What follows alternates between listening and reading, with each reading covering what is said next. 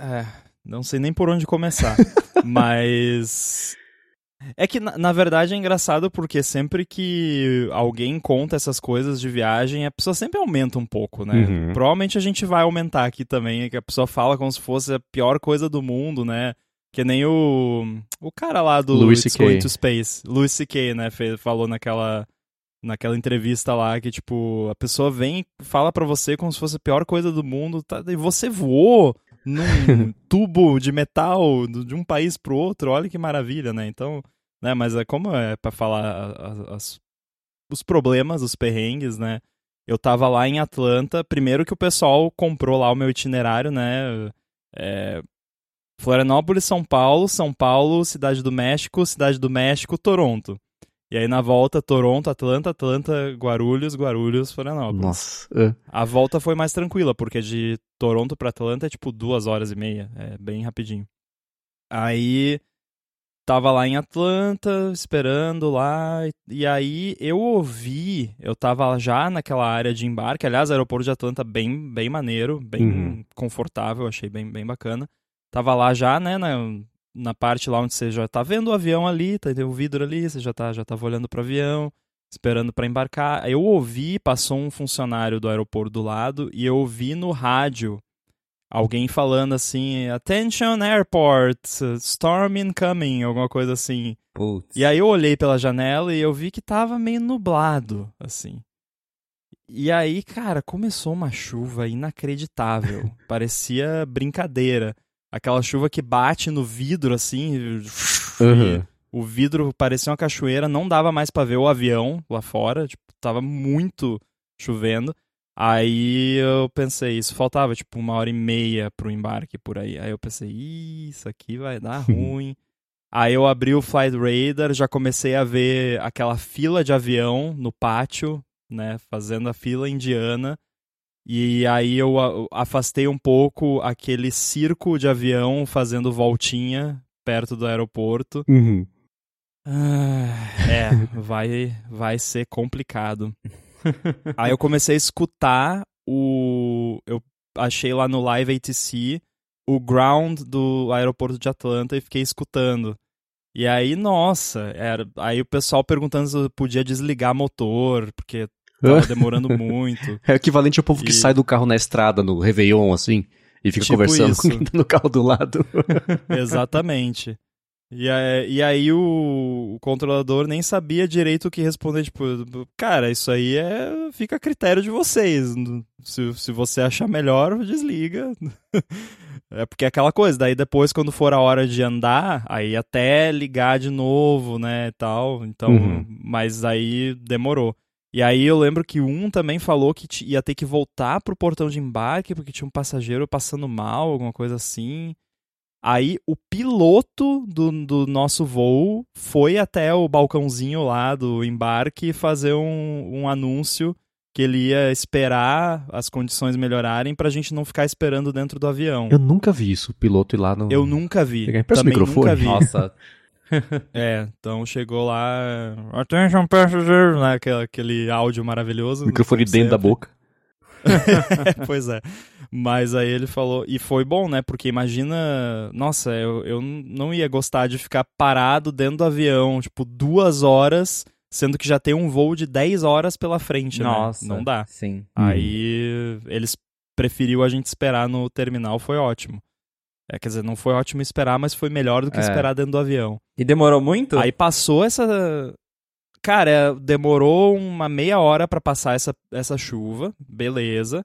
Aí eu vi lá no Flyradar que aos pouquinhos os aviões começaram a andar, mas a gente não estava embarcando ainda. E aí o piloto fez outro aviso. Ele avisou: Ó, oh, eu não vou embarcar ainda porque tá chegando mais uma frente. Então foram duas tempestades, uma atrás da outra. Nossa. E essa segunda foi pior, foi mais forte e foi a que eu tirei a foto que tá lá no meu Instagram, a gente pode deixar o link, que tem o, uma nuvem preta, assim, que parece uma, uma onda que tá vindo para engolir o aeroporto. Chama tipo, Arcus, essa formação é. de nuvem. É Rolling Nossa, Cloud. cara. assustador, muito assustador. E aí veio de novo, chuvarada, muito raio E aí passou, aí o voo. A gente embarcou, acho que com uma hora de atraso, mais ou menos, que não é tanto. Só que o meu embarque, o meu, a minha conexão em São Paulo era muito apertada. Era tipo duas Nossa. horas e 25 minutos. Não dá, não. cara. Eles não podem fazer isso, porque eu não teria pego a minha conexão nem se o voo não tivesse atrasado. Não teria, porque tava inacreditável aquele aeroporto de Guarulhos aquele dia. Era fi uma fila na, na aduana lá, inacreditável. Tipo, muito inacreditável. Quase que eu fui lá no Bens a declarar. oh, deixa eu declarar aqui, assim, eu nem preciso, mas eu quero declarar para passar na deixa fila. Deixa eu pagar tá 60% de algo aí só pra, só pra passar correndo. É. Nossa. Me cobra tudo que tá na minha mochila aqui, por favor. Quase que eu fiz isso, porque tava inacreditável. E aí, beleza, foi tipo meia hora para passar lá. Aí na no negócio do passaporte lá também, meia hora negócio do passaporte. E aí, quando eu cheguei no, no Terminal 2, porque eu tava no Terminal 3, tinha que ir até o Terminal 2, que não é Nem perto. Fui, nossa, cara, cheguei lá, aí não ia dar, não tinha a menor chance de eu conseguir. Aí eu já fui me dirigindo até o negócio da, da conexão lá, mas eu tava falando com o, o, meu motorista, não é motorista particular, né? Não, não tô tão bem assim, mas é que é um motorista aqui do, de Floripa que eu contrato ele para ele me buscar no aeroporto e aí. Porque aí não tem que ficar esperando Uber e tal. Aí eu já avisei para ele, ó, vou chegar mais tarde do que eu tinha te avisado tal, vou te avisar quando souber o horário certinho o meu itinerário era todo pela Delta. E aí a Delta, no app deles, o que eu achei bem bacana, inclusive, eles automaticamente já me colocaram em outro hum. voo. Tipo, eu abri o app e já tava lá o cartão de embarque para outro voo que o meu voo original era tipo oito e pouco da manhã e o novo ia ser tipo meio-dia e uns uhum. quebrados. Uhum. Aí eu fiquei, você tem que passar a manhã inteira aqui nesse aeroporto, né? Doido para chegar em casa. Caraca, deu um. Nossa, até eu ouvi. Caramba! Tá Ao Caramba! Foi falar de, de chuva, choveu. É, se eu sumir, já sabe, deu ruim. Mas aí eu tava lá e, e, e, avisei ele, aí ele falou, pra você ver como o cara é bom, né? Aí ele falou, ô, oh, tem um voo da Gol saindo, sei lá, 9h45. Aí eu pensei, hum, será, né? Eu já, aí eu, nessa hora eu já tava indo na, em direção àquela parte onde você entra para ir pro raio-x, que tem a maquininha que você escaneia o QR Code e tal. E aí na fila, meio que indo para esse negócio, eu abri o aplicativo da Gol, procurei o voo lá uhum. que ele tinha dito, achei, comprei, peguei, fiz check-in e aí, quando eu cheguei na maquininha lá, eu tinha acabado de fazer o check-in e tava com o cartão de embarque do, do uhum. voo novo, no caso. Paguei caro pelo voo, obviamente, mas, putz, valeu. Quanto custa passar uma manhã inteira em Guarulhos, né? valeu a pena. Não foi, ah, tipo, foi tipo mil e uns quebrados. Foi caro, né? Foi uma grana, mas naquele momento eu, eu teria pago mais.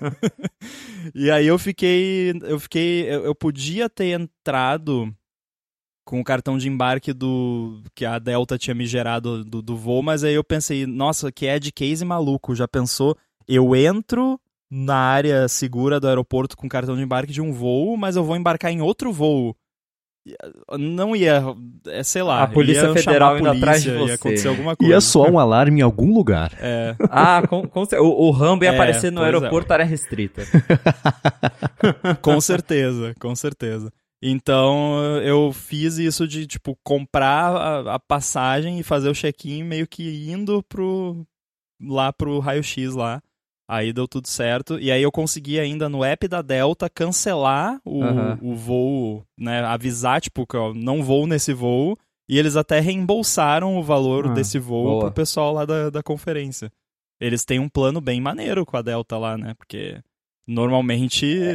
você Nossa, cancela não sim, recebe você nada. Né? o problema é seu, né? Mas eu acho engraçado você contar essa história porque eu sou exatamente a pessoa que abre o, o Flight Radar dentro do aeroporto com, com qualquer anomalia. Começo do ano, eu tava, voo nacional mesmo, eu tava voltando de Porto Alegre para Londrina e, tem, e faz, fazer a conexão em Guarulhos. E também, mesma coisa, o tempo fechou e começou aquela chuvona. E assim, para Guarulhos fechar é muito difícil, porque Guarulhos tem um ILS nível 3 lá, que é o, o negócio, o avião só não pousa se o negócio estiver muito feio. E naquele dia ficou muito feio mesmo. E aí, eu, primeira coisa, vou olhar o, o flight radar, eu vi qual que era a aeronave associada com o voo que eu ia pegar, pegar para Londrina.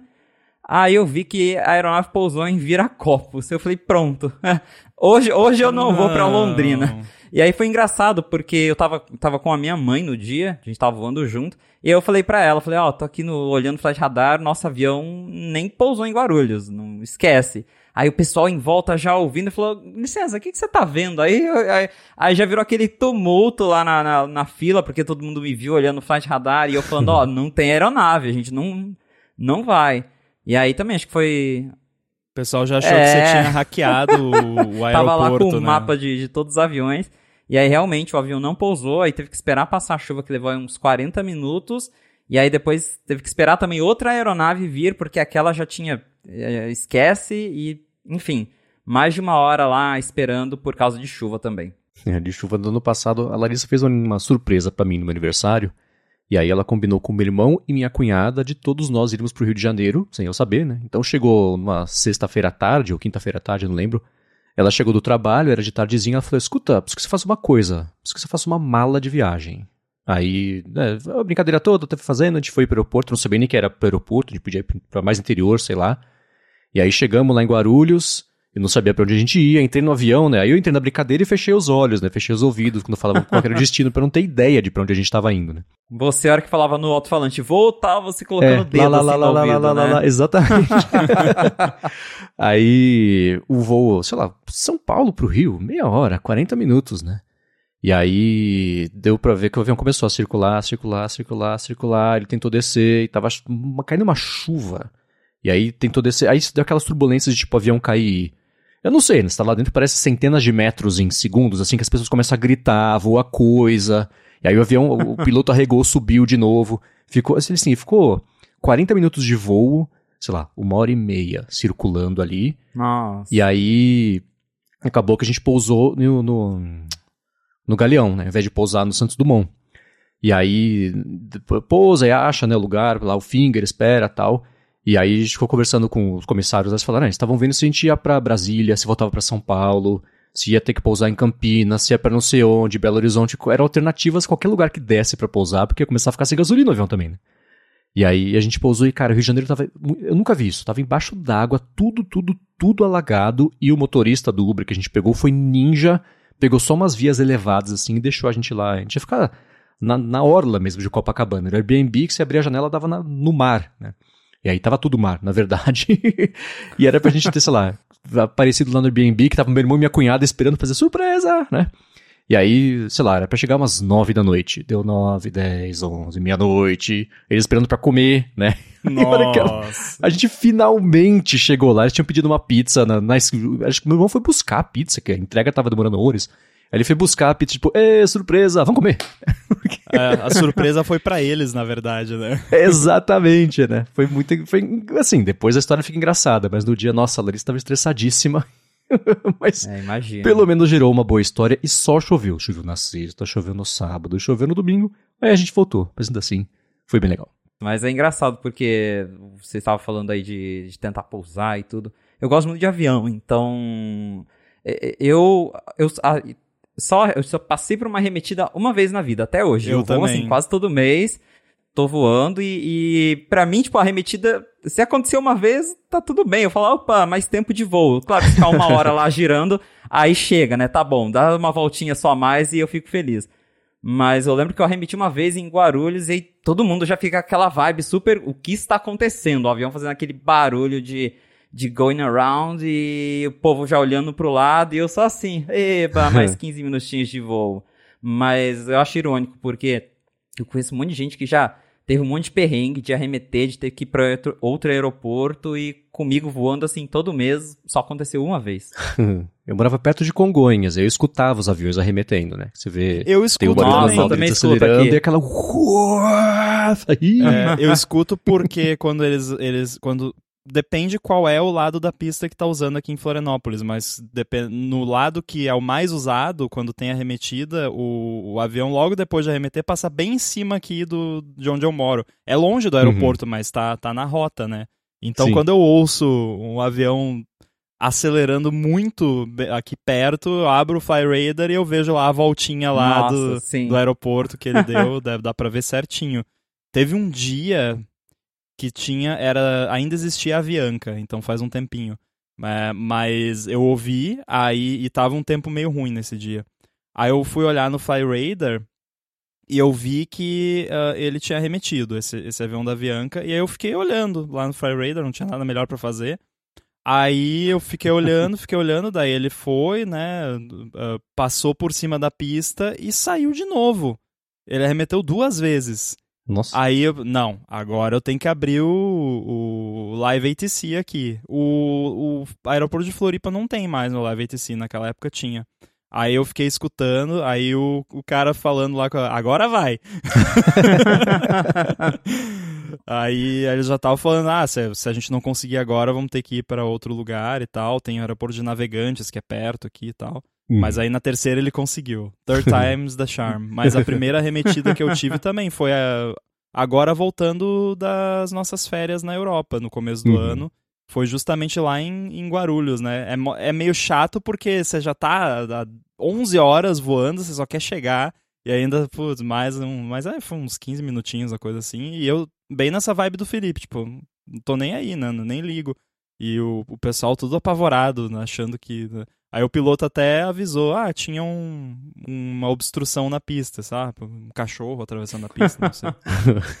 É, é engraçado isso, mas eu também aqui, eu não moro exatamente perto do aeroporto, mas é rota, bem na rota de descida. Eu consigo ver os aviões aqui quando eu tô descendo de avião, eu vejo minha casa do, do avião e também quando eles vão arremeter, porque é bem na, perto do- dos minimals, né? Que é quando o piloto tem que decidir ou vai ou sobe.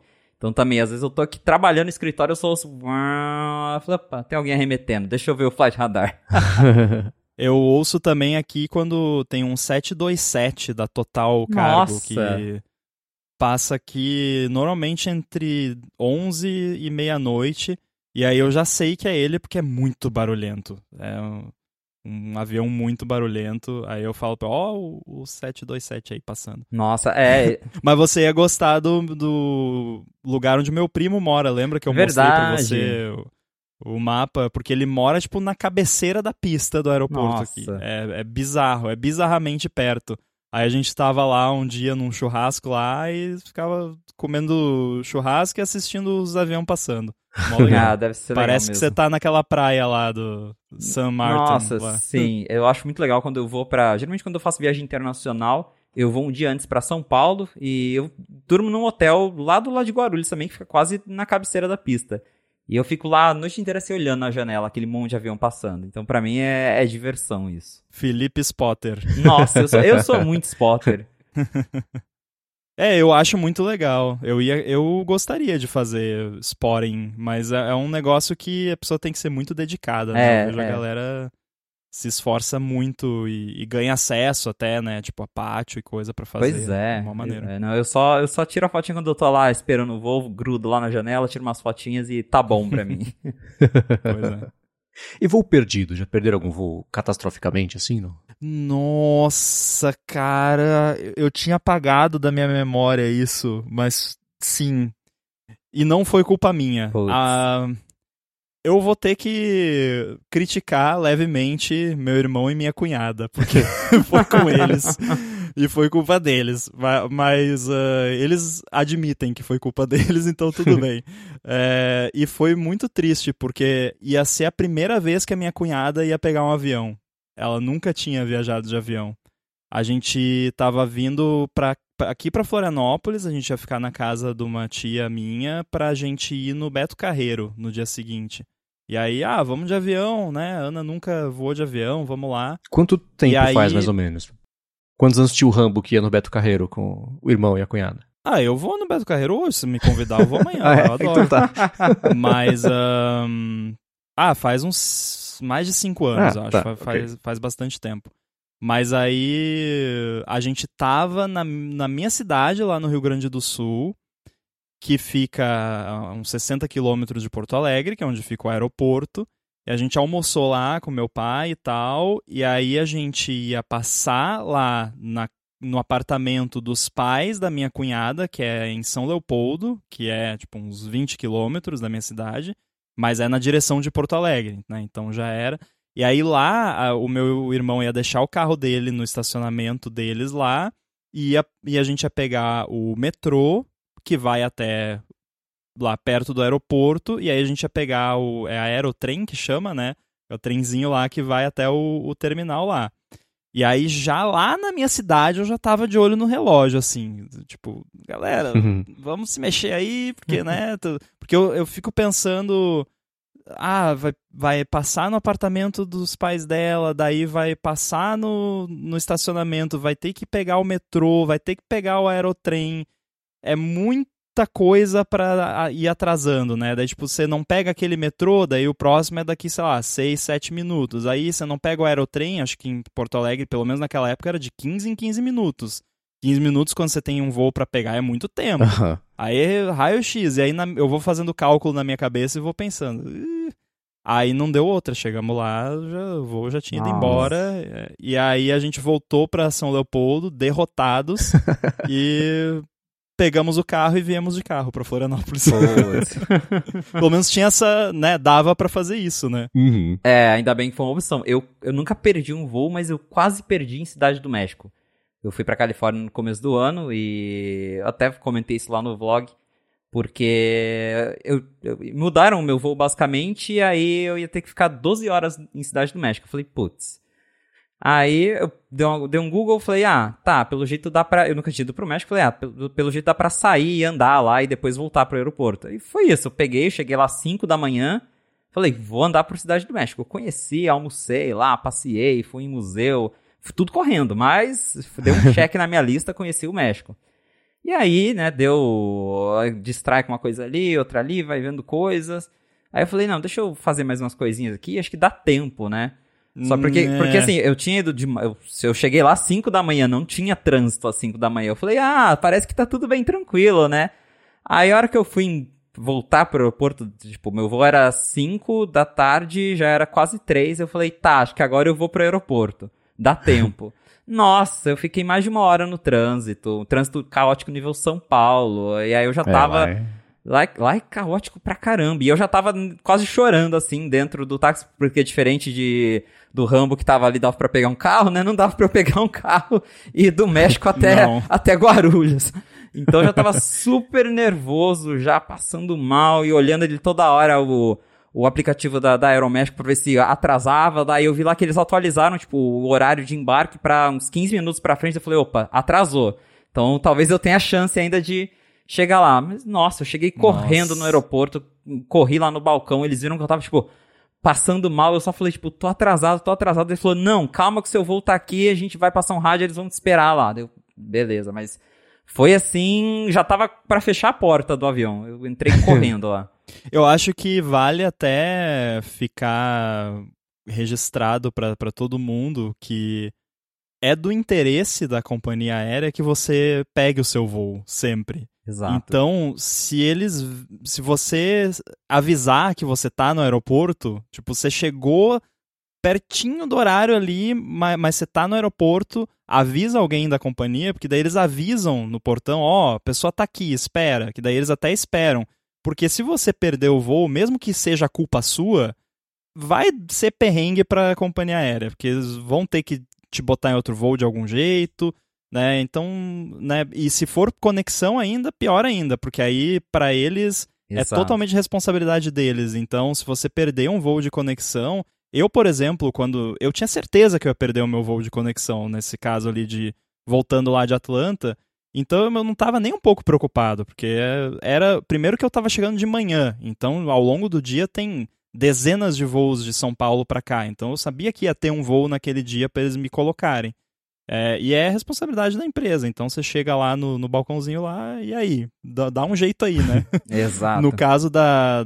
Como era no, no, lance da Delta, eu até achei legal que no próprio app já atualizou lá, ó, oh, tá aqui seu próximo voo, desculpa aí, né? Beleza. Pois é, e uma coisa que a galera acho que não sabe é que na aviação é tudo muito calculado. Então, é, o número de passageiros, aonde vai sentar, porque tem questão de balanceamento da aeronave. Então, cara, um passageiro que não aparece muda toda a programação deles. É, dependendo do voo, tem que descarregar a mala. Sempre, sempre. Porque pode ser isso, né? O golpe pode ser esse do terrorista, né?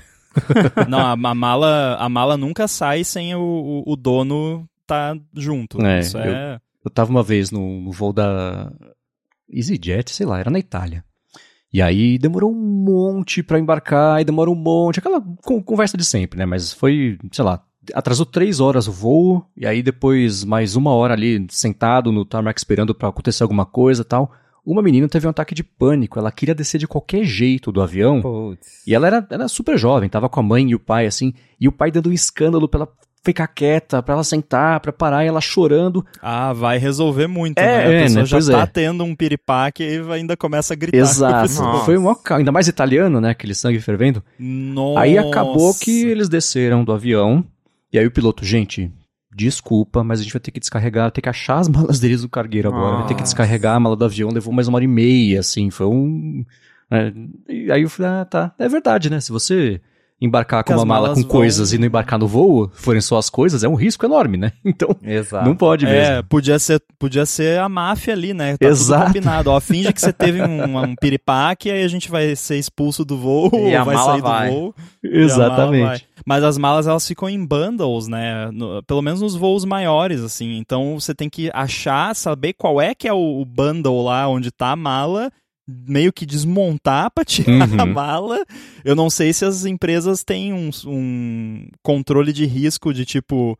Ah, as malas de quem a gente acha que tem mais chance de, de não aparecer, deixa mais na ponta. Se as suas malas aparecem primeiro lá na- no, no cinturão de pegar as malas, fique esperto, desconfiaram de você. Pode ser um, um sinal, É. né? E teve um- uma vez, foi a primeira vez que eu viajei de verdade, sozinho, aquela coisa, viagem planejada. Fomos eu e mais dois amigos pra Europa, a primeira viagem da vida pra fazer alguma coisa desse tipo. Foi em 2008. Nossa, então, o euro, assim, Já tô com medo. era tipo 2,50 o euro pra começar, né? Era outro planeta, um outro mundo. Saudade. né? Foram assim, eu tinha 30 dias de férias, eu tirei os 30 dias pra fazer esse rolê que a gente ia fazer na Europa. Eu ia voltar, chegar num domingo e trabalhar na segunda-feira, assim. Nenhum segundo desperdiçado na viagem. Quem nunca? Mas eu prefiro, até a gente pode até falar disso. Mas aí eu fui com esses dois amigos, na época eu namorava um- um- uma pessoa e ela ficou extremamente chateada que eu tava indo sem ela, né? Durante o aniversário dela, ela ia fazer. Não lembro quantos anos ela ia fazer. E aí eu falava, ó, não, quando eu voltar a gente comemora tal. E ela não gostou muito da ideia, então durante a viagem, o começo da viagem, foi tensa a coisa. Aí o último destino que eu tinha era Paris. Eu ia voltar de Paris pra São Paulo. Aí eu falei, ah, escuta, eu vou te dar de presente de aniversário a viagem pra você vir pra cá. É metade culpa, metade pra poder viajar tranquilo o resto da viagem, né? De novo, euro a 2,50. eu morava com os meus pais, então tinha um, um pouco mais de flexibilidade financeira. Com o dinheiro que eu ganhava, não gastava só com contas, né? E aí, durante a viagem inteira, eu fui gastando esse tipo, o euro a 2,50, mas eu gastei, né? Então, fui gastando tal. Aí chegou no final, no último dia, a gente tinha planejado. Eu ia com ela pra Versalhes, pra gente poder ver o castelo de lá, que é bonito, etc. Ia voltar, meu voo era à noite. Ia voltar, dava o tempo certinho de eu pegar minhas coisas, né? Fazer a mala, tomar um banho e zarpar pro aeroporto no trenzinho lá, no, no trem que tem direto do centro ali, de um dos lugares do norte, lugar do, do leste, não sei, pra ir pro aeroporto. Aí a gente fez isso, voltou pro hotel, tomei um banho, fiz minha mala, fui pro aeroporto, tomando um trezinho sentado, eu tô com a pasta com cartão de embarque na, na minha mão. Tava lá, embarque três e meia da tarde. Eu perdi meu voo e nem sabia que eu tinha perdido o meu voo, porque na minha cabeça, Nossa. por algum motivo, o meu voo era à noite. Eu não sei se meu voo de ida era à noite, então eu concluí que o da volta Nossa. seria à noite. Se a escala que eu ia fazer, é, assim, bugou. Pra mim eu tinha certeza que era à noite, eu nem chequei. Eu passei 30 dias com essa maldita pasta na minha mão e não olhei uma vez pro voo de volta. E eram, sei lá, oito, oito e pouco da noite, e era numa ala, tipo. Ah, aeroporto aqui também é assim, né? Tem ala que fecha. Depois que os voos todos saem, a ala desliga, né? Não tem guichê, não tem nada. E aí eu lembro que eu cheguei lá, eu tava de Lufthansa. Eu cheguei lá, falei, escuta, eu preciso que você me ajude. Eu perdi meu voo. E a mulher, com toda aquela educação francesa, olha, eu sinto muito, mas eu tô fechando e não vou ficar aqui por sua causa. Ela desligou o computador, pôs aquela capinha de anos 90 assim em cima do monitor Nossa. e foi embora. Eu falei, cara, o que, que eu faço? Eu liguei pro meu chefe, né, que eu precisava trabalhar em 12 horas. Ele falou, não se preocupa, eu já fiz a mesma coisa. Só me fala quando você vem pra eu poder alocar os seus jobs aqui. Eu Falei, pronto, né? Um problema a menos. Tinha avisado já o pessoal aqui no Brasil, tá todo mundo procurando voo, mas era 2008, não era tão, assim, já era fácil procurar voo, É, mas... mas é, ainda assim era difícil, né? Eu comecei a correr de guichê em guichê no aeroporto pra ah, escuta, tem voo pro Brasil? Quanto é? Ah, o próximo voo com lugar livre é na quarta-feira. Ah, o tem- Brasil na África? É, Onde né? fica isso? tinha o da TAM, mas ah, só tem primeira classe, sei lá, 18 mil reais. Falei, "Hum, não vai tá dando no caso. Aí- Melhor não. É, aí eu falei, bom, eu vou es- esperar, vou dormir aqui no aeroporto, porque amanhã de manhã, a hora que abrir, eu continuo caçando, né? Aí minha namorada na época voltou lá pro, pro hotel, ela foi procurar de lá, não tinha o que fazer no, no, no aeroporto, né? Eu falei pra ela ficar lá, né? Aí de madrugada eu tava conversando com o segurança do aeroporto, ele falou, cara, eu acho que o primeiro voo que sai aqui amanhã é um da TAP. Ele para em Lisboa, vai pro Rio de Janeiro e depois vai pra São Paulo. Super bem informado, o segurança. porque eu- Nossa. Nossa. eu falei, ah, tá, né? Aí eu dormi lá no, no aeroporto, feito. Tá, mas eh, só, só um detalhe. Voo da TAP pode fazer Rio-São Paulo? Porque tem um lance que empresa de fora não pode fazer voo doméstico. Era né? alguma. Não sei. Então pode ser que eu tenha mudado Mas, de aeronave enfim. lá no Rio de Janeiro. Isso é, É, todo um blur, né? Porque foi meio, meio Sim. tenso, né? É, de repente lá no Rio você trocava pra uma parceria lá. Pode ser. tal. Pode ter sido isso. Eu não lembro. Essa parte eu deletei da minha cabeça. Mas eu dormi no, no aeroporto, feito o, o Tom Hanks lá no, no filme do terminal lá. e aí, e eu não tinha dinheiro em mim. Tinha acabado. Tinha, sei lá, 10 centavos de dinheiro no bolso. Meus cartões, né, de recém-formado da faculdade já não eram exatamente com um limite muito bacana, apesar do euro 2,50. Então eu tinha anotado, tipo, no braço, assim, o cartão de crédito da minha mãe. Nossa. Aí eu cheguei de manhã, às seis e meia da manhã, no guichê da TAP, a hora que abriu o aeroporto, eu falei, moça, seguinte, contei a história toda. Você tem, tem lugar? Eu vou de pé no voo, eu não como, tanto faz, eu só preciso voltar pra casa. Ela falou, olha, tem aqui um voo, tal. Aí era uma, sei lá, foi tipo 5, 6 mil reais o voo. Foi muito caro pra um voo só de ida, né? Só de volta. Aí, mas era o que tinha pra fazer, não tinha alternativa, né? Aí eu falei, tá, o car- número do cartão é esse aqui. Ela falou, você não tá com cartão aí? Eu falei, não, mas eu juro que é o cartão da minha mãe, não é um cartão roubado. Ai, meu Deus. eu só preciso que você passe esse cartão. Ela, ela, tá bom. Aí ela emitiu a nota e falou assim, mas corre que seu voo tá saindo. Eu saí correndo Nossa senhora. pelo aeroporto, passei pelo, pela segurança ali, pelo portão, de, de- entre a parte pública, a parte mais, né, de check-in do aeroporto ali. Aí o segurança começou a gritar comigo pra eu voltar ali. Aí ele olhou, ah não, é você, vai, vai, vai. Aí eu continuei correndo. A hora que eu sentei ali no avião, deu aquele alívio. Nossa. Tava o João Gordo no voo, inclusive. Aí eu falei, nossa, então, agora deixa eu ligar pra casa, falar que deu tudo certo. Eu nem lembro de como é que era o aeroporto em Lisboa. Não lembro como é que eu fiz entre Lisboa e Rio de Janeiro e chegar na minha casa. Eu só sei que eu cheguei, sei lá, segunda-feira à noite. e deu certo. Engraçado que eu também fui escoltado em Lisboa. Tava eu e mais um casal de brasileiros. Eu tava voltando da, de Veneza. Aí era Veneza, Lisboa, Lisboa, Guarulhos. E aí, a- aquele lance, conexão apertada, deu um atrasinho pequeno no voo, já é o suficiente pra complicar a situação. Uhum. E aí, curiosamente, tinha um casal de um pessoal mais velho do meu lado no voo que tava in- indo no mesmo voo também, pegando a mesma conexão. E aí eu vi que a senhorinha tava já nervosa, já suando frio, assim, né?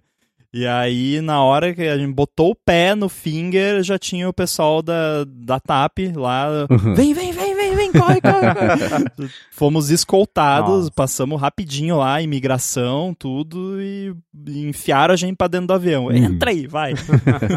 Mas tipo, você tá lição... entrando, a porta do avião bate na sua bunda, né? Pum, fechou. É, mas essa lição eu aprendi. Isso É. eu sempre chego, perco muito tempo no, no aeroporto pra não passar por isso de novo. Tá louco. Mas é aquilo que eu falei, né? Imagina, a TAP ia ter que dar um jeito de, de mandar três pessoas pro Brasil. Tipo, Uhum. não é barato isso, né? Então, fora que eu não tinha bagagem despachada, talvez o casal lá tinha, daí aquele lance, não ia, já, já tinha que transferir as malas, daí ia ter que ver pra onde que vai, daí depois perde a mala e aí tem que mandar, eh, Já perderam as malas de vocês? As minhas Já. nunca, porque eu raramente despacho mala. Não, nunca passei por esse perrengue. Já saindo daqui em alto Putz. verão, chegando em Genebra no alto inverno, com a Nossa. camiseta e calça jeans. Que horror. Mas eu tinha feito o seguro da, de viagem, seguro da mala, e aí é, cheguei lá, fui visitar meu irmão, eles estavam morando lá em Genebra, minha, minha cunhada. E aí fica é aquela coisa, né? Fica lá esperando a mala. Será que é a minha próxima? Será que é a minha próxima? Aí as pessoas foram todas embora, desligaram, o conveyor belt, eu falei, bom, a minha mala não veio. aí a gente foi numa loja de departamento lá, comprou roupas, boas, inclusive, tem até hoje aqui. Aí depois a, a agência achou a mala, a agência não, a companhia achou a mala, me devolveu lá e depois ainda ressarciu, o seguro ressarciu toda a grana. Então não foi tão caótico Boa. assim, mas dá pra colocar essa na listinha de perrengues também. Check, É. já perderam a mala. E- esse eu ainda não É, o passei. lance de mala perdida. Na verdade, o termo nem é bem correto, né? É, é mal encaminhada, É, digamos sim. assim, né? Porque, sei lá, 99,9% dos casos que eu conheço, a pessoa recebeu a mala depois, Uhum. né? Normalmente, sei lá, você vai lá, eles mandam pro seu hotel a mala.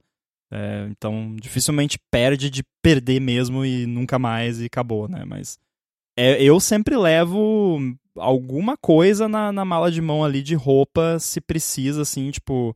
A, a gente. Não, a gente não despachou agora indo pra Europa, mas eu já fui uma vez que eu despachei.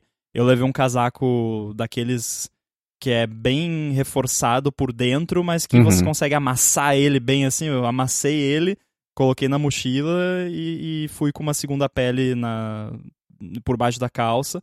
Que daí já. É, se perder a mala, eu tenho um casaco, eu consigo sair na rua sem morrer congelado. É, eu também. Eu sempre deixo a mala de mão meio preparada ali pra uma troca de roupa, alguma coisa assim, pra uma emergência, mas até hoje não aconteceu. Mas e eu- depois que existiu o AirTag também, eu desci do, do avião, eu já tô lá, assim, Find My, apontando Uhum. o iPhone pra, pra esteira, pra ver. Aí a hora que ele acende, fica verdinho, eu falo, ah, tá, tá, tá aqui já, a qualquer momento.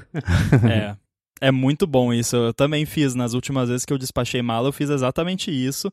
E aí é legal que na hora que ela entra no- na esteira, o, o Find My aponta, tipo assim, porque aí é o momento que ela fica perto que chegue pra ele detectar o sinal. Uhum. Então você não precisa nem ficar olhando assim muito. Na hora que dá uma cutucadinha ali no Find My, você fala, ah, tá Tá vindo. É muito É bom, bom isso. mesmo. E imigração? Quem já sofreu na imigração? Você. É que eu Eita! quero circular o papo. Ah, eu, eu, eu já, eu tenho perrengues de imigração, viu? A minha pior imigração foi no Reino Unido. Nossa. Porque, pois é, e eu já fui pra vários lugares, mas eu acho que nunca teve uma tão chata quanto lá. Eu tava, foi no ano passado, novembro do ano passado, tava eu, José Adorno e o William Max, fomos nós três pra lá. E, cara, o fiscal embaçou com a gente. E o, cara vi- virou um Shark Tank Brasil lá, porque Reino Unido, né? Porque Mas eu desconfiaria também, esse trio aí é muito suspeito. Pois é, né? Porque daí o cara perguntou e começou, né? Até aí tudo bem, né? O que, que vocês fazem? Não sei o quê. Aí o William falou assim: ah, eu, eu, eu desenvolvo aplicativo. Aí ele começou: que aplicativo? Então o aplicativo faz o quê? Mas onde, onde que tá seu aplicativo? Ah, e você ganha dinheiro. Começou assim, a gente ficou uns 10, 15 minutos lá Ele- respondendo pergunta sobre Ele o app detalhou demais. Cometeu o erro de detalhar demais. né? Pois Tipo, é. Uhum. O que, que você faz? Software development.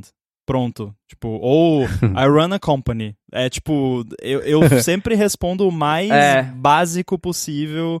O pior, a pior Uhum. coisa que você pode fazer é dar muito detalhe. E aí. Pra imigração, sou publicitário e tá resolvido. Pois é, exatamente. O cara embaçou com a gente, a gente passou, né? Mas foi chato e na hora de sair do Reino Unido, que eu já tava, tipo, pronto, vou embora. Eu tava indo do Reino Unido pra Geórgia, ia fazer uma escala na Turquia. E aí me, me tiraram pra inspeção aleatória no aeroporto. Aí, nossa, tive que ir lá, tirar tudo da minha mala, o cara passando paninho de droga lá nas minhas coisas, e fez o tirar-tênis e chamou alguém pra me revistar. Lá foi, assim, a, a minha pior experiência de imigração. Eu fui pros Estados Unidos no começo do ano achando também que. Falei, putz, Estados Unidos o pessoal geralmente é chato também. Só cheguei lá, foi aquela pergunta: ah, vai ficar aqui quanto tempo? Ah, uma semana. O que, que você faz lá no Brasil? Ah, sou jornalista. Ah, bem-vindo.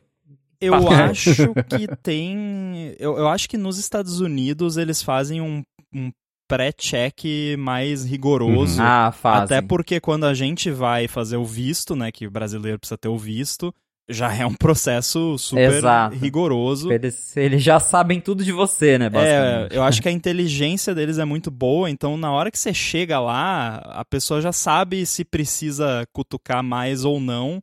Então todas as vezes que eu fui para os Estados Unidos foi é só de onde veio, quantos dias e bem-vindo. É bem de boa.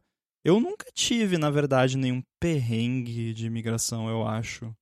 Tá, teve o, o, o carinha, quando eu tava saindo da, It- da Itália? É, é, quando eu tava saindo da Itália agora, essa última vez que a gente foi lá, que o cara ficou, queria ficar batendo papo, tipo, eu, eu com pressa querendo sair logo, e o cara queria saber da, da onde era o meu sobrenome, se tinha muito Nossa. imigrante italiano no Brasil, o cara gostava de um brasileiro, sei lá, queria ficar batendo papo. Quase que eu tive que falar, ó, valeu aí, mas eu preciso ir, tchau, né? É, assim, né? Eu já. O Felipe falou da inspeção aleatória. Se eu tivesse a sorte da inspeção aleatória de aeroporto na loteria, eu era bilionário. Porque eu sempre caio na, na inspeção aleatória, né? E aí, assim, tem, tem muita história de imigração. Não vou contar todas aqui, senão nem dá tempo. Mas na Irlanda, o cara assim, quantos dias você vai ficar? Eu falei três. Ele, tá bom, pá, carimbou três dias de permissão pra ficar na Irlanda e Nossa. só, né? Nossa. Nenhum segundo a mais. Teve nos Estados Unidos, o cara perguntou, você é árabe? Eu falei, não. Ele começou a falar em árabe comigo pra ver se eu entendia. E também não foi bacana. Mas nessa mesma viagem de Genebra que perderam minha mala, antes de, de, de descobrir que a minha mala estava perdida, eu passei na imigração. E aí o que aconteceu foi, o, o, o voo, ele fazia escala em Madrid e depois ia pra Genebra. Então cheguei lá em Madrid, passei na imigração, o cara falou assim, ah, o que, que você faz? Onde você vai ficar? Pra onde você vai? Eu falei, ah, vou ficar na casa do meu irmão lá em Genebra. Ele, ah, tá. Cadê a carta convite? Que você vai ficar? Eu falei, não tem carta convite. A casa do meu irmão? Ele, não. Se você não tem carta convite, você não entra na Europa. Falei, mas, cara, eu já vim aqui várias vezes, não aconteceu isso. Ah, mas dessa vez é assim. Você tem hotel? Não. Você tem carta convite? Não. Então faz o seguinte, vai naquela salinha aí, que um agente de imigração vai falar com você pra te mandar de volta pra casa. E foi isso. Ele falou, próximo. Aí eu fui pra maldita da salinha lá. Tava eu e um pessoal. Assim, ninguém tinha menos melanina do que eu naquela sala. É. E aí. E era uma galera assim. Sei lá, chegou um agente da imigração, falou pro cara, abre a mala. O cara abriu, tava vazia. Tinha coisas suspeitas acontecendo ali, né? Mas não, eu só queria visitar meu irmão. né? E aí, e o pior, era super de manhã isso, tava a Europa inteira dormindo ainda, e eu não tinha nenhum plano de dado internacional. E aí eu quis contratar um plano ali. Eu tentei conectar no Wi-Fi do aeroporto, não deu. Aí eu quis contratar um plano internacional, mas eu não tinha dados para contratar o plano internacional, também não deu. Peguei emprestado um, um telefone de alguém, escuta, João, vou atrasar aqui, porque talvez volte pro Brasil, não sei. E aí, na- na- esperando lá, aí o, o Apple Watch deu, escuta, você tá parado faz um tempo, mas tá com 130 de frequência Nossa. cardíaca. Dá uma olhadinha nisso, né? Foi a primeira vez que eu vi esse alerta. Aí, no fim das contas, chegou uma mulher lá, veio falar comigo, ah, mesma coisa, você trouxe dinheiro, quanto tempo você, o que, que você faz, quanto tempo você vai ficar, tal. Ela falou, putz, cara, vai embora, não dá não. Eu Falei, ah, então. Foi só pra passar uma, uma adrenalina mesmo ali, e beleza. Consegui, sim, por cinco minutos. Não- Se eu perdesse meu voo nessa situação, azar, a culpa é minha que não sou mais apresentável, aparentemente. Eu tinha o que fazer, ter que comprar outra passagem. Aí deu pra pegar o, o voo e acabou dando tudo certo, exceto quando eu cheguei lá e tava sem mala também. Nossa, ah, aí, é, aí é tenso. Eu já passei, não foi exatamente um problema de imigração, mas um problema de vacina durante a pandemia. Porque foi- Foi Putz. quando eu fui viajar Ah, em 2021. é. É, foi a minha famosa história com a Lufthansa. Porque o que, que aconteceu na, na, naquilo lá? É, eu tinha combinado de ir, pro, ir pra Geórgia com o Adorno. E, e aí a gente ia, comprou pela Lufthansa, né? Ia fazer escala na Alemanha. E aí a gente ia até Frankfurt, que é o, o hub da Lufthansa é lá, e de Frankfurt a gente ia pegar um voo da Lufthansa mesmo pra Tbilisi, que é a capital da Geórgia. E aí tava tudo certo, a gente até pesquisou mil coisas, porque era durante a pandemia, tava todo aquele caos. E nós dois tínhamos, to- tínhamos tomado Coronavac, que ainda tava aquela coisa de, ah, alguns países aceitam, outros não. E naquela época, a União Europeia ainda não aceitava, só que se você estivesse em trânsito, você poderia passar lá numa boa, se o seu destino final fosse fora da União Europeia. E isso estava lá, estava no site da Lufthansa, estava no site do, do, do governo do- da União Europeia, então tudo ok. Até então, nenhum problema. Só que assim, tipo, dias antes da viagem, a Lufthansa mudou nosso voo e ao invés de fazer Frankfurt-Tbilisi, eles iam passar a gente para fazer um voo de Frankfurt para Munique e de Munique a gente ia para Tbilisi. Só que a gente não podia fazer esse voo lá dentro da Alemanha por causa da vacina, porque daí já era um voo, um voo doméstico, aí teria que entrar, passar pela imigração da Alemanha e aí a nossa vacina não era aceita. E a gente nem se tocou, a gente viu, ah, mudou nosso voo, bora, bora pro aeroporto. Chegamos lá em Guarulhos, na fila, de vai onde, despachar mala. só uma Ah. só uma dúvida, de onde você tava indo para você ir, qual era o primeiro ponto lá na Europa? Eu ia, eu tava saindo do Brasil mesmo. Tá, mas aí você ia chegar em Munique ou Ia chegar, eu ia ou chegar em Frankfurt. Aí, Ah. o, o voo que eu comprei era ah, de- de ia ser Guarulhos, um voo Frankfurt, doméstico, tá? Isso. Eu ia de Guarulhos, Entendi. Frankfurt, Tbilisi. Então eu, eu só ia fazer um- uma escala lá e já ia pegar um outro voo pra fora da União Europeia. Só que como eles cancelaram esse voo e me jogaram pra Munique, aí eu ia ter que fazer um voo doméstico, ia ter que passar pela Ah. imigração. E aí por causa da vacina, eu não podia fazer isso. Aí chegou lá na fila em Guarulhos, o, cara da Lufthansa só olhou, falou: "Vocês não podem embarcar". Aí eu, como não pode embarcar? Ah, porque você vai fazer um voo pra Munique, pra fazer esse voo você tem que ter a vacina tal que você não tem. Aí eu já falei, ah, pronto. E aí foi discutir, discutir, discutir, discutir, bate-boca, bate-boca, porque daí eu falei, porra, mas quem mudou o voo foi vocês. Eu comprei lá no site da Lufthansa, voo direto, sabendo das, das condições, vocês que a cancelaram culpa é o voo. deles. Exatamente. e aí ele ficou tipo, não, porque a gente até podia deixar você ir, mas você vai chegar lá na imigração, eles vão querer te mandar de volta, e não sei o que, aí bate cabeça, bate cabeça, bate cabeça, até que ele falou assim, olha, é, a gente, eu conversei aqui, porque aí eu já tava nervoso, a gente já começou a segurar a fila de todo mundo. Falei, não, vai resolver isso aí. Aí ele falou, não, Nessas horas é justificável. é, aí ele pegou e falou: não, a gente conversou aqui, tem a Turkish Airlines, que é da, da mesma Alliance da, da Lufthansa. E aí, quando você chegar lá em Frankfurt, você vai ser redirecionado para um voo da Turkish. Então, você vai passar pela Turquia, mas aí você vai estar só fazendo uma conexão internacional e você pode fazer esse voo. Aí resolveram, mas assim, a gente teve que ir lá duas horas batendo boca com o cara para ele deixar a gente.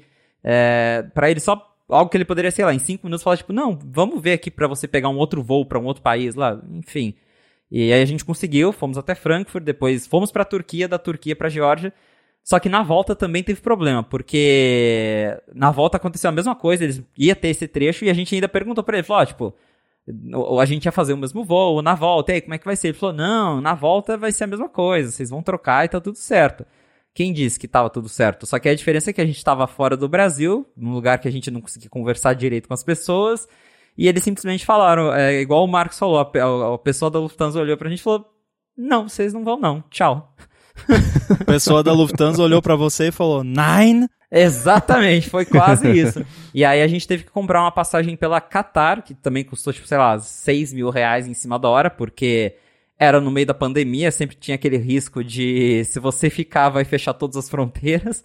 Aí a gente aceitou e, e pagou e depois, tipo, veio brigar com a Lufthansa aqui, porque eles não aceitaram a gente também não quiseram devolver o trecho que a gente não pegou. Foi, foi um rolo e tudo por causa da vacina. Cara, esse lance complicou as coisas, né? Aí o, o que me irrita é quando tem um monte de requisitos, você se mata que nem um desgraçado pra cumprir todos os requisitos, e aí você chega lá e ninguém pede porra nenhuma. Tipo, aconteceu sim. comigo já.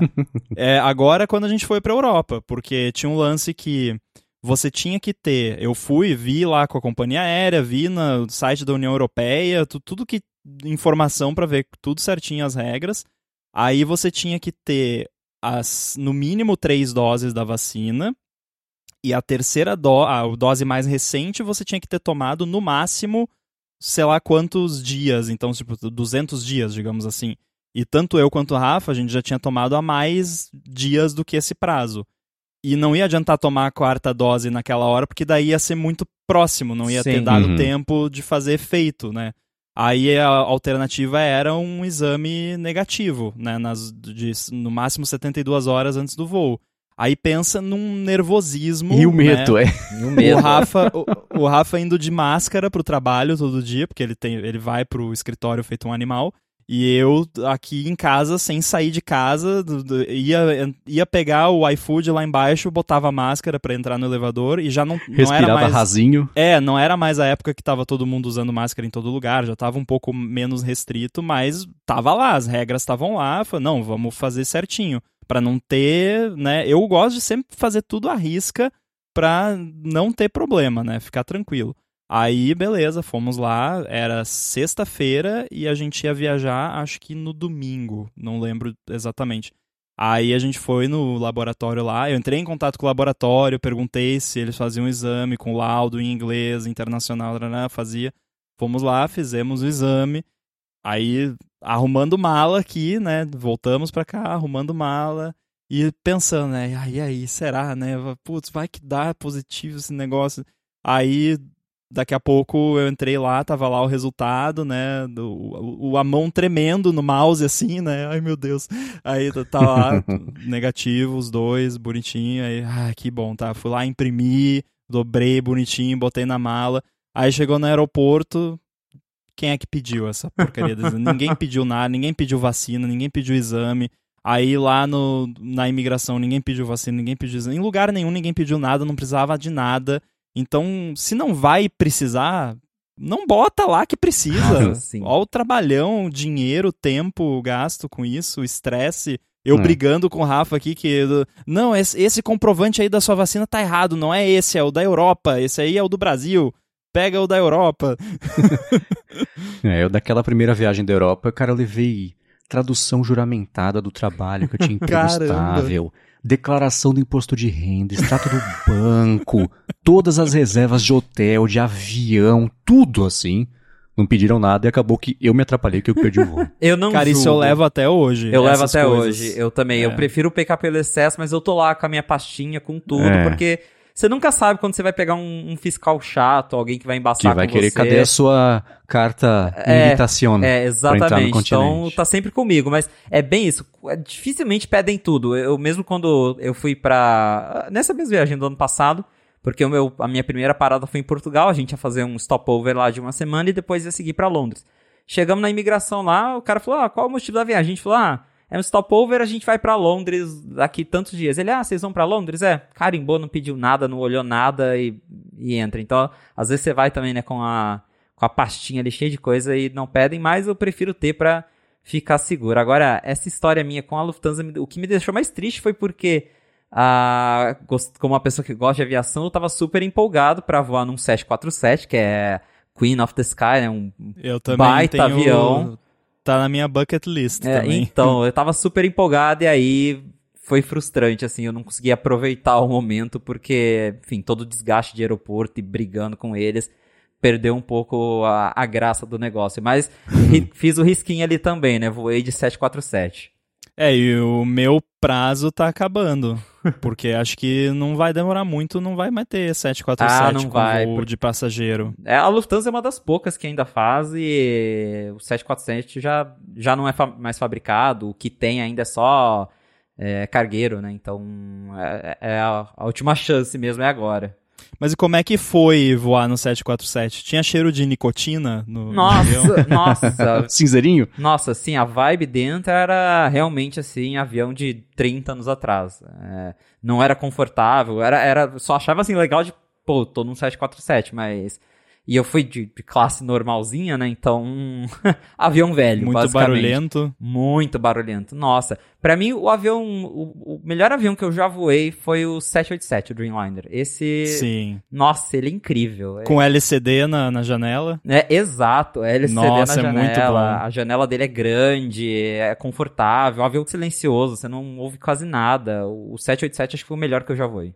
É, eu também. Eu, com certeza foi, foi o melhor. E, e a janela, o, o, o, LCD na janela, pra mim, me ganhou assim na hora, né? Porque que não é o que tem escurece? aquilo. É, Isso. É, mó legal. E aí não tem aquilo da, do pessoal ficar falando, ah, fecha o negócio da janela. Chega um momento lá, quando. Porque era voo noturno, Sei. né? Que você não tem mais controle da janela. Aí uhum. eles dão um override lá, fica tudo preto.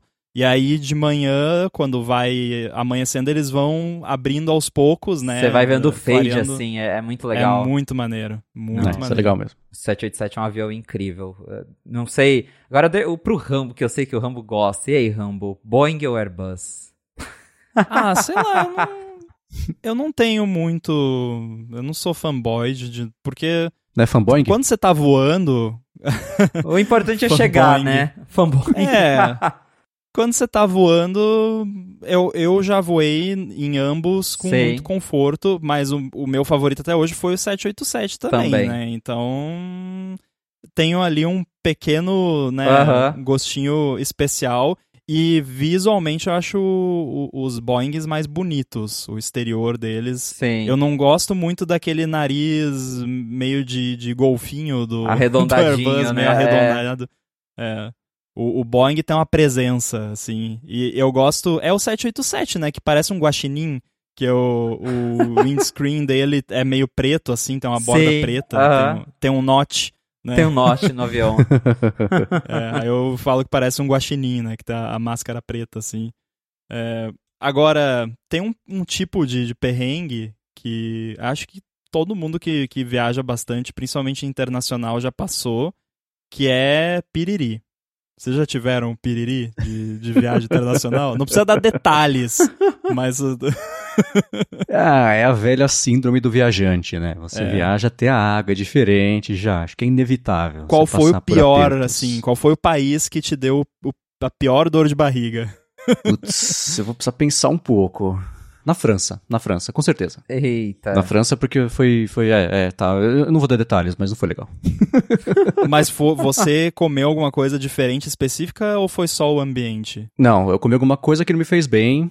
E eu lembro que eu tava num restaurante, inclusive. E eu precisei resolver a situação. E a situação. Sabe aquele filme.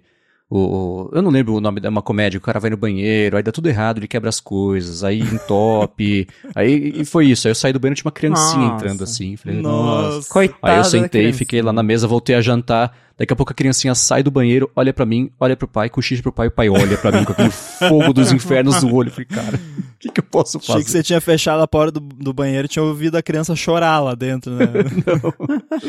Mas é, não foi legal.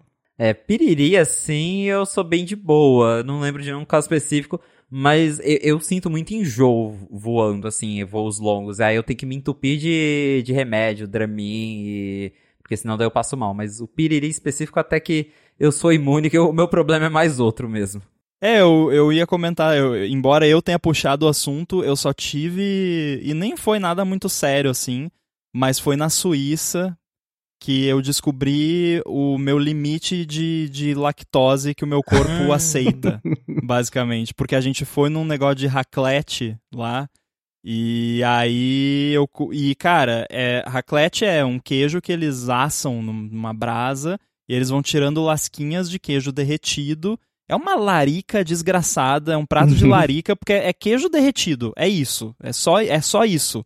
E aí você tem lá batatinha, pãozinho e tal, e você vai comendo vários queijos, e aí normalmente é tipo rodízio, né? Vai passando diferentes tipos de queijo. Aí lá tinha, sei lá, nesse que a gente foi, eram cinco tipos de queijo diferentes.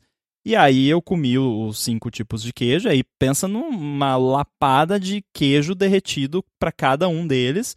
E aí no quinto, no quarto queijo eu já tava quase engatinhando, né? E aí eu comi o quinto que eu queria comer todos os queijos. Aí, beleza. Aí o cara vem e volta pro primeiro. Não, não acabava nunca o negócio. Mas aí eu já, né, agradeci. O Paul Hudson tava também nesse mesmo. Uhum. Eu fiquei apavorado porque ele comeu, tipo, ele comeu uns 20 pratos daquilo. eu comi cinco e já tava morrendo. Aí beleza, ah, aí tudo bem, fui. Aí no dia seguinte eu tava voltando pra casa, né? Aí eu fui no pro aeroporto. Eu tava no, na sala VIP lá de alguma empresa. E, e aí começou aquela coisa, né? Ih, eu acho que eu vou precisar resolver aqui o negócio. Aí realmente não foi muito legal, tava meio, meio mal, mas foi tudo bem assim. né? Fui no banheiro e passou.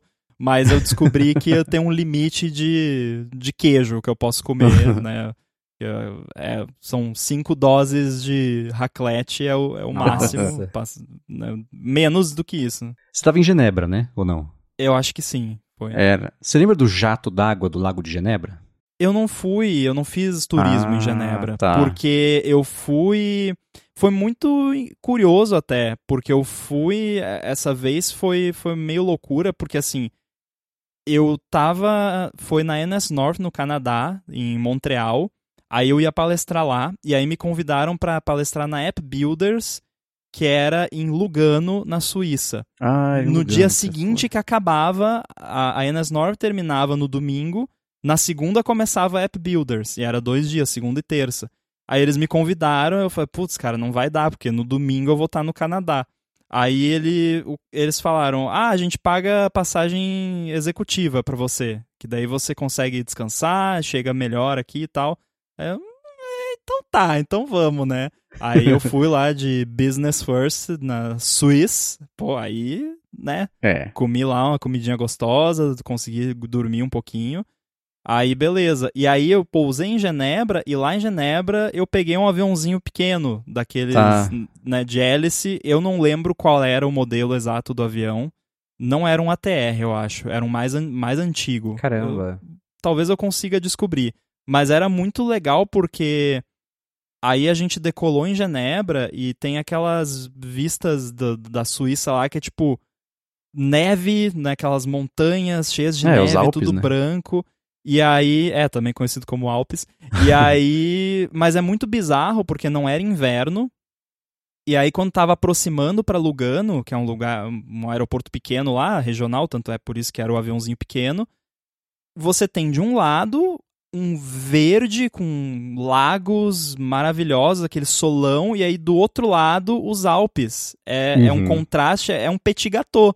ó, ó, o lugar, assim, você tem o sorvete e o bolinho quente ali do lado. E, e tava quente, mas é muito bizarro. Você tá lá, você tá de manga curta, você tá com calor, suando, e você olha no horizonte neve, sabe? É, Uhum. é muito bizarro esse contraste, mas foi lindo aquele voo lá, porque Legal. deu pra ver uns cenários bem bacanas. Então foi por isso que eu não conheci Genebra, né? Eu fui direto pra Lugano e aí na volta fiz o mesmo trajeto ao contrário. Eu perguntei porque hoje, talvez ontem tenha sido a notícia, em Genebra tem tipo o parque do Ibirapuera, o lago do Ibirapuera deles, no meio da cidade, tem um lagão bonito, e aí pra ter um, algum tipo de atrativo turístico além do lago, eles têm um jato d'água, chama jet d'eau. E ele é uma é coisa mesmo, é. Absurda, é. ele bombeia 500 litros de água por segundo a 200 km por hora. A água sobe a 140 metros. Nossa. É super bonito, é legal, Que dá pra legal. chegar, tem uma... Você tá ali na, tipo, na orla, não sei se é lago, dá pra chamar de orla, mas tá na orla do lago, e tem uma passarela pra você chegar perto ali, mas não perto o suficiente pra ser perigoso, né? É claro que o imbecil, nessa semana, Ah, resolveu pular a proteção e resolveu Ah. abraçar o jato Ah, d'água. Ele foi arremessado pra cima, quantos caiu no concreto. sobraram? É, então, ele é- é- é- não, não dizem. Ele foi arremessado pra cima, quicou no concreto quando ele caiu e caiu dentro do lago. E aí recuperaram a criatura e Nossa. mandaram pro hospital. E não fala. A hora Ah, que você falou sobreviveu, putz, pelo menos. Talvez, né? Sei lá. Não, eu já vi uns vídeos. é, te- tem. Eu, eu adoro vídeo de, de fails, né? Vídeo cacetada. Aí eu vi um que é muito engraçado, que é uma criança. A criança não se machucou, tá? É, é engraçado porque a criança não se machucou. Aí tem uma criança e é uma pracinha, assim, que tem uns jatos de água, só que não é um lago. É aqu- aqueles que ficam no meio da praça que é pra molhar a galera, né? Foi, foi Uhum. feito pra isso.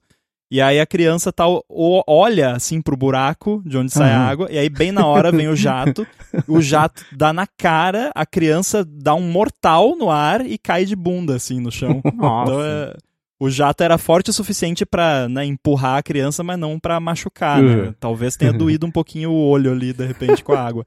Mas é, eu já vi também de cachorro também nesse negócio aí, que voa o cachorro também dá uma cambalhota e, e cai depois. É. Mas tem que cuidar essas coisas aí, né?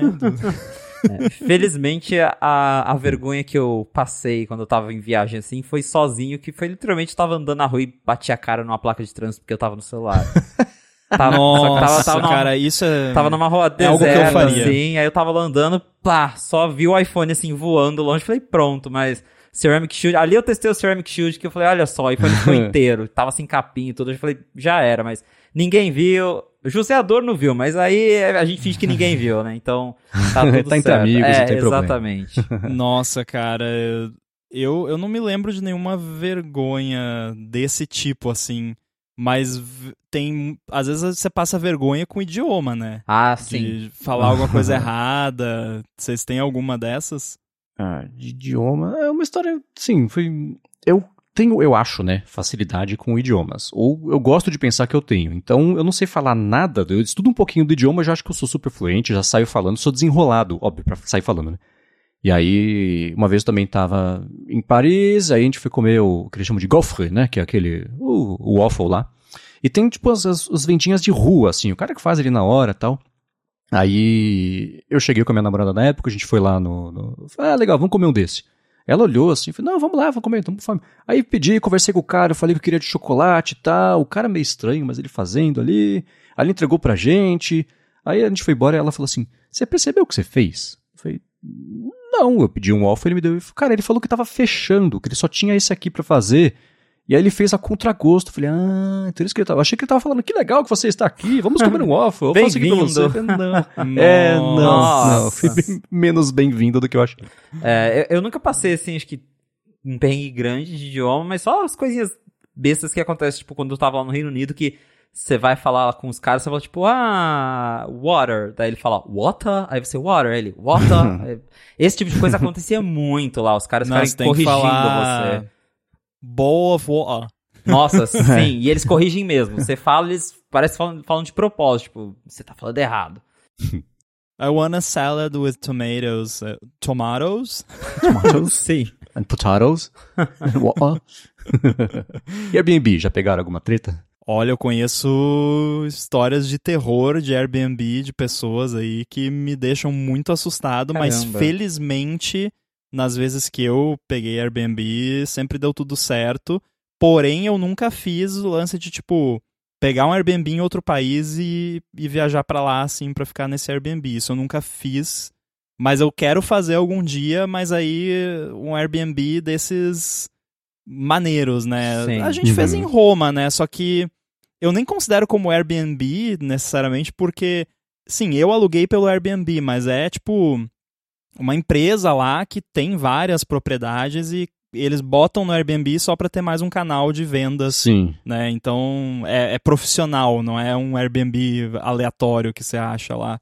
Então as minhas experiências com Airbnb sempre foram ok, mas eu conheço, eu sei que dá para dar muito errado. Nossa, sim. é, eu também, eu, eu gosto de ficar em Airbnb porque sempre que eu viajo eu gosto dessa experiência mais local mesmo, de ficar numa casa ou apartamento e viver a vida local do, de onde eu tô. Então, quando eu fui pra Europa, fiquei em Airbnb. Só que tem isso que o Ramo falou, hoje em dia você, quando você vai olhar o, o, proprietário, sempre é, é um cara que tem assim 500 propriedades lá, e então é uma coisa mais profissional mesmo. E felizmente comigo nunca aconteceu nada, mas eu já vi uma galera que teve uns perrengues. Pra não falar assim que eu nunca tive um problema, mas não era nem culpa do, do Airbnb, mas quando eu fui pra Lisboa, que a gente pegou um, aparta, um apartamento super bacaninha, tudo não estava lindo, só esqueceram de falar assim, que era numa rua em que carro não podia subir, era numa ladeira e hum. você tinha que ir arrastando tuas malas até lá em cima e não tinha elevador. Então, assim, eu basicamente quebrei, a, a, a gente detonou nossa mala aquelas ruas de, de, de, de bloquinhos, assim, clássico de Nossa. Lisboa, e você subindo lá, porque o motorista do Uber simplesmente parou e falou, ah, nessa rua aqui eu não posso subir não. Largou a gente aquela ladeirona e o apartamento era o, o último lá de cima. E isso não estava descrito no anúncio, mas tirando isso, nunca aconteceu um problema assim no apartamento, sempre foi muito tranquilo comigo. Hum. Nossa, teve uma vez. É engraçado que eu acho que Paris atrai histórias estranhas, né? Porque também é uma história envolvendo Paris. o meu, acho que foi em 2014, 2015, isso talvez. O meu irmão, nessa época, morava na cidade do México. E aí, na época, a namorada com que eu estava na época, ela achou uma passagem que era assim: São Paulo, Cidade do México, Paris. Parava um dia na ida e um dia na volta da Cidade do México. Eu falei, putz, perfeito, a gente visita o meu irmão, vai lá para Paris, passa, sei lá, uma semana, dez dias na volta, passa mais um dia na Cidade do México e, e volta para São Paulo. E aí, tá, aquelas coisas, né? O voo atrasa, isso sempre acontece, né? Beleza. Chegamos na Cidade do México, passa o dia inteiro lá andando, conhece, vai no, no parque, etc. Volta para o aeroporto para pegar o segundo voo, também atrasou esse segundo voo.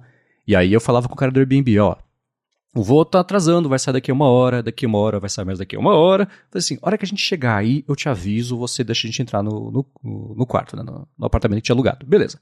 Chegamos lá em Paris e tava um frio, né? Que era, era inverno, era, era, era começo de ano, era acho que fevereiro ou março. Fevereiro. E aí chegamos no Airbnb, ficamos esperando o cara, tipo, pra fora, assim, né? Enquanto ele não chegava para abrir pra gente. Aí a gente subiu, o cara falou, ó, a senha lá embaixo do porteiro eletrônico tinha um keypadzinho assim na porta, que não tem portaria, não tem chave, é tudo com esses keypads, né? Aí ele falou, anota aí, a senha é... E o sotaque francês que eu não vou arriscar de imitar aqui, mas falou, ó, 1, 6, 5, 8, 2, 4. Beleza, anotei no telefone. E aí já eram, sei lá, umas 11 da noite. Mas, putz, estamos em Paris, vamos dar uma volta, né? Então a gente estava cansado dos voos da Cidade do México, mas a gente vai até ali e volta, né? Aí começamos a andar, aquele frio, né? Devia estar 3, 2 graus. E anda, anda. A gente tava num bairro. É, tipo uma Vila Madalena, assim. Daqui a pouco eu lembro do, o nome. Então tinha muito barzinho, era uma, uma, uma cena bem viva, jovem ali, né? aí andamos por ali, aí, ah, vamos. Aí achamos o Rio Sena, fomos andando, né? Beirando o Rio Sena, aí você chega a Notre Dame, já eram tipo uma e pouco da manhã isso, né? Aí, ah, vamos até o Louvre, vai até o Louvre. A gente ia até a torre, mas era mais longe. Então a gente viu de longe, beleza. Vamos voltar? Tá tarde, né? Vamos voltar. Fomos voltando pro Airbnb, aquele gelo, né? Aí chega lá no keypad na porta do, do Airbnb, põe a senha lá, 1, 2, 6, 8, 1, senha errada. Falei, putz, não, peraí, acho que eu digitei errado. Digita com cuidado, senha errada. Aí no keypad tinha embaixo, né, à esquerda do zero, um A e à direita do zero, um B. Falei, ah, então deve ser bloco A, bloco B. Aí eu tentei, bloco A, a senha errado. Então a senha, bloco A, mesma coisa com o B. Falei, bom, aí no desespero, né, são três e pouco da manhã, eu comecei 0001, 0002, 0003, e óbvio que ia dar errado, né.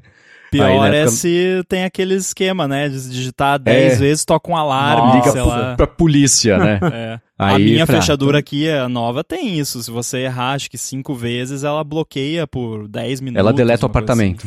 assim. Nossa, já pensou? Aí eu fui na. E era bem de madrugada, até, né, volta, tenta senhas e tal, e o tempo foi passando, já eram três e pouco, aí daqui a pouco já eram quatro. Aí eu falei, ah, deixa eu ir. Tinha um hotel na esquina, eu falei, deixa eu ir no hotel e tentar ligar pro cara, né? Liguei, óbvio que ele não atendeu. E aí, a gente, pra não ficar no gelo, no frio, ficamos esperando um pouquinho pra ver se saía alguém do prédio. Eu falei, bom, daqui a pouco é de manhã, alguém vai sair pra trabalhar, né? Mas cansados pra caramba, em 3 graus, das 5 até as 6 da manhã, ia parecer uma eternidade. A gente começou a ir nos bares que tava lá perto, mas tá tudo fechando, ninguém queria atender a gente, né? A gente foi pro metrô, ficou lá dois indigentes dentro da cabininha de foto 3x4, assim, escondendo do frio dentro do metrô, até dar de manhã. Nossa. Fomos tomar o café da manhã, e aí também era 2014, 15, já tinha telefone, internet, mas não tinha, tipo, uma operadora pra contratar. Então tinha que esperar o Wi-Fi, né? A gente ficou na parte de fora de uma padaria esperando ela abrir assim pra poder é, conectar no Wi-Fi, pedir a senha. Aí quando conectou no Wi-Fi, o cara falou: Não, a senha, cara. No meio não é um 8, é um A.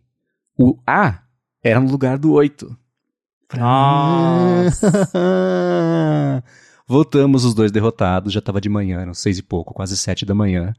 E aí perdemos o passeio de bicicleta, que estava contratado para aquela manhã, porque a gente acabou dormindo até o meio da tarde Justo. para se recuperar. Desse dia em diante, lição.